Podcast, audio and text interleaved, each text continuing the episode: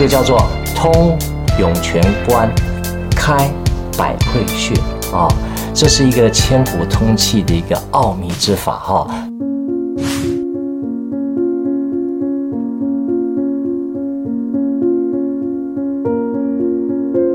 听得见的是声，听不见的是音。宇宙没有秘密，所有答案都在共振里。大家好，我是杰克，欢迎来到节气的乐章。啊，上次呢，我们跟大家谈到这个大雪与神山哈，那叫做雪胜寒意，深有感哈。各位有没有真的感觉到一点冷了哈？啊，最近呢，台湾呢，其实也寒流来袭哦，所以各位一看到我的装扮就知道了。我不但帽子戴起来，围巾戴起来，我穿的连袜子我都穿的比以前厚哈，所以我连那个薄的袜子，我都发觉这个地板上的寒气还是会渗上来哈，所以我就换了一个比较厚的袜子哈。那这个打油诗，各位记不记得呢？叫做捐欧不明力挺出，屋内供暖保阳气。燥热闷烧防内火，气炖昆仑在大雪哦。所以，我们这个时候呢，就除了我们自己身体阳气的保暖之外呢，其实还是要借助一些像电毯啊，或者一些能够产生热气的一些工具，来帮助我们阳气可以保持。那也要注意一下，就是一些比较燥热的食物呢，啊、要适当的摄取哈、哦。啊，最重要的就是在这个啊，气动昆仑啊，气动昆仑就是我们身体阳窍脉的一个起点，在。这个大雪这个时期的时候，现在也是可以哦，我们可以轻揉这个昆仑穴，让我们的阳脉啊，阳气的脉可以开始渐渐的启动哈。所以这个大雪与神山呢，我相信对大家来讲也是一个非常有意义的节气。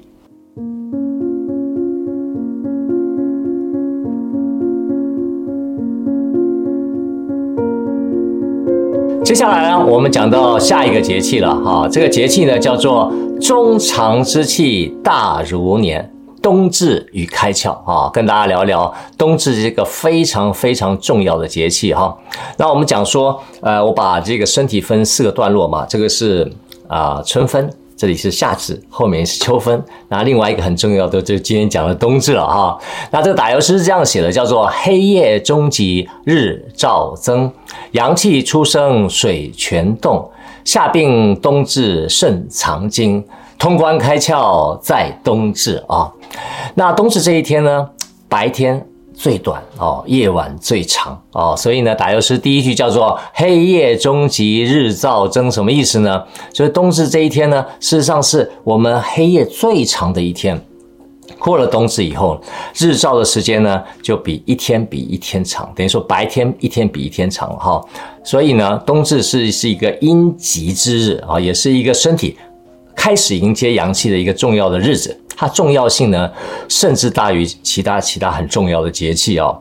那在两千五百年前的时候，在春秋时期的时候呢，古人透过观测太阳啊，测定了这个冬至这个节气。它也是二十四个节气中第一个被制定的节气啊。所以这个第一个节气呢，是我们整个节气循环的一个重要的开端。当然，它也是一个很好的日子。那《后汉书》呢，曾经记载哈，他是这样说的：他说，冬至的前后，君子要安静身体啊。什么意思呢？就是我们要开始安静下来，在冬至的时候。所以汉代的官员哈，他们在冬至呢是要放假一天的啊。所以呢，刚好可以在家里面干嘛？家里面可以团圆哈，做什么？吃汤圆啊，所以我们现在吃汤圆这个习俗是不是这样来的哈？或许可以参考一下。那南宋的这个诗人呢，陆游呢，他的作品里面有提到啊，叫做“吃尽冬至饭，变添一岁”。啊，就是说你在冬至这一天，你把饭吃完了以后呢，其实你就长了一岁啊。所以古人常说呢，冬至大如年，就是说冬至的重要性甚至大过于过年啊。那冬至呢，是一个阴阳转换的一种关键的节气呢，在卦象里面叫做地雷复卦。啊，那么白话文呢，叫做冬至一阳生啊。那各位其实我们不是研究卦的专家了哈。那卦基本上有分六爻啊，六爻，六爻就一二三，一二三啊。那这个它叫做冬至一阳生，等于说阳爻在最下面的时候呢，突然开始冒出来，上面五个都还是阴的啊，从最下面开始冒芽了。所以呢，这个叫做什么阳气出生的一种现象。所以古人呢，在养生。或在修炼上面呢，是非常非常重视这一个关键的时期，就好像孕妇怀孕啊，哦，或者是说你这个农作的育苗一样啊，这个时候就好像要非常小心的保护，精心的调养，让阳气能够在这个时段呢，要逐渐的壮大。那冬至呢，特别跟大家提到呢，冬至有三候啊。第一候呢叫做蚯蚓节啊。蚯蚓很有趣哦，蚯蚓是一个阳哈会弯曲起来，阳呢会伸开的一种生物哈，它会阴取阳生啊。所以现在虽然在冬至呢，但是阳气虽然已经出生，但阴气依旧非常强盛哈。所以蚯蚓呢还是一样卷曲着身体啊。那到二后呢，叫做迷角解，什么意思呢？就是迷路，它也感受到这个阴气已经开始退掉了哈，所以呢，它的脚开始解开来了啊。三后最重要啊，叫什么？水泉动啊。什么叫水泉动呢？就山中的泉水呢，已经开始悄悄的流动啊，并且开始温度提升了起来，开始温热了起来了。所以这个大地的水泉动。就已经开始暗示了我们身体的水泉也要开始即将动了起来。那身体的水泉是从哪里开始的呢？就从我们足底的涌泉穴开始涌动啊。那身体的涌泉穴到底在哪里呢？其实呢，假设这是我们的脚掌哈，就在我们脚趾啊。假设我们向前向下稍微卷起来一下下的时候呢，在脚底板呢前三分之一，差不多在三分之一的地方，在第二指。第二指跟第三指的中间这个地方，一个中间凹陷处啊，这里是有涌泉的位置。我们有图示给大家做参考啊。那为什么这个穴道跟冬至呢是相互共振的呢？啊，因为冬天最重要的一件事情就是要养护肾气。将这个精气呢，把它藏在肾脏里面。为什么肾脏是这个人体先天之本嘛？对不对？所以肾脏如果能够在冬天的时候有把这个精气收藏好的时候呢，就能够达到夏病冬治的目的啊。那夏天的毛病在冬天医治，靠什么医治？其实就靠身体的肾气啊。那涌泉穴呢，是属于我们肾经的一个极其重要的穴道，那是人体呢。脉气涌出的地方啊，就如同地上在冒涌泉一般，所以它叫涌泉穴，它是我们脉气涌出的地方，所以对我们肾气的保养非常重要。那另外一个从道家的观点来看呢，其实涌泉穴有一个很重要的穴性哈，就是穴道的属性啊。涌泉穴很神奇哦，它有通关开窍的功能啊，是如何通关开窍呢？涌泉其实虽然在脚底，也跟我们的肾脏相关啊。其实通关开窍也跟我们头顶的窍位相关。待会我会亲自示范一下。然后呢，我先用口头做说明。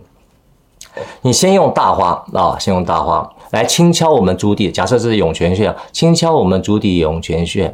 那今天我跟大家介绍一个非常好听的音乐，在我们这个片尾的连结哈。那听我所选的这个音乐以后呢，你同时发。啊，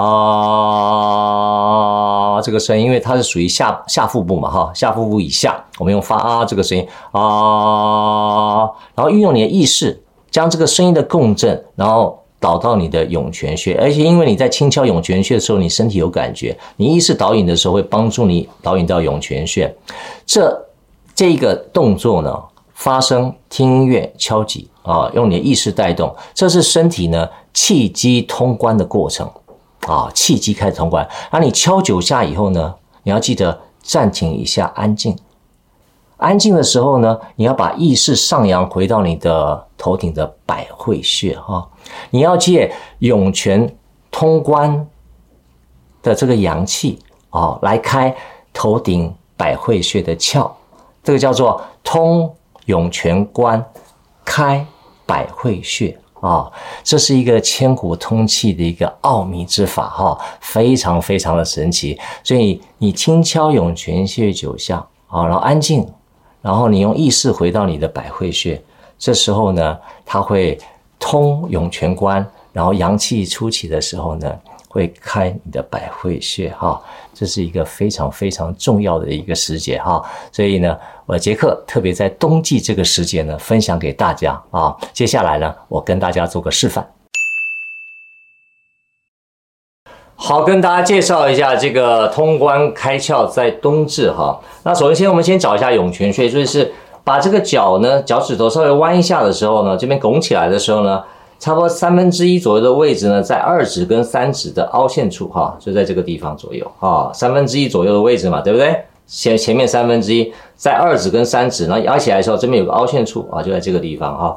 所以你要记得，这个大花放在这个地方，轻轻的敲击啊。那敲击的时候呢，你要记得这边是通关嘛，通关让阳气可以扬起。所以呢，你发啊这个声音的时候，听那个那个恩雅的音乐的时候呢，你敲哦，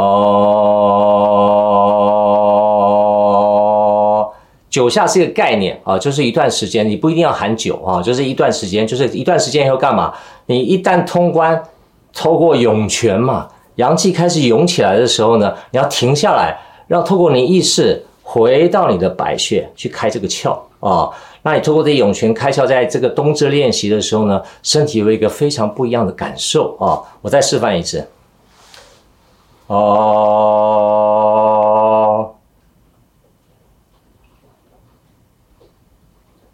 哦。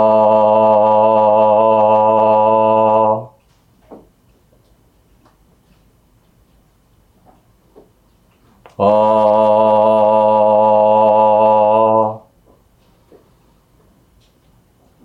记得你安静下来的时候，你要把意识，本来你本来是啊的时候，意识到涌泉，你一停下来的时候呢，你把你意识回到你的百会哈，因为你意识回来的时候，会把这个阳气透过你身体的脉象，会回到这个开这个百会穴的窍，所以这里是通涌泉穴，开百会窍。哦，所以透过这个冬至，我们可以好好练习，让我们的在这个一阳出生的时候呢，可以掌握这个阳气，然后把它巩固起来。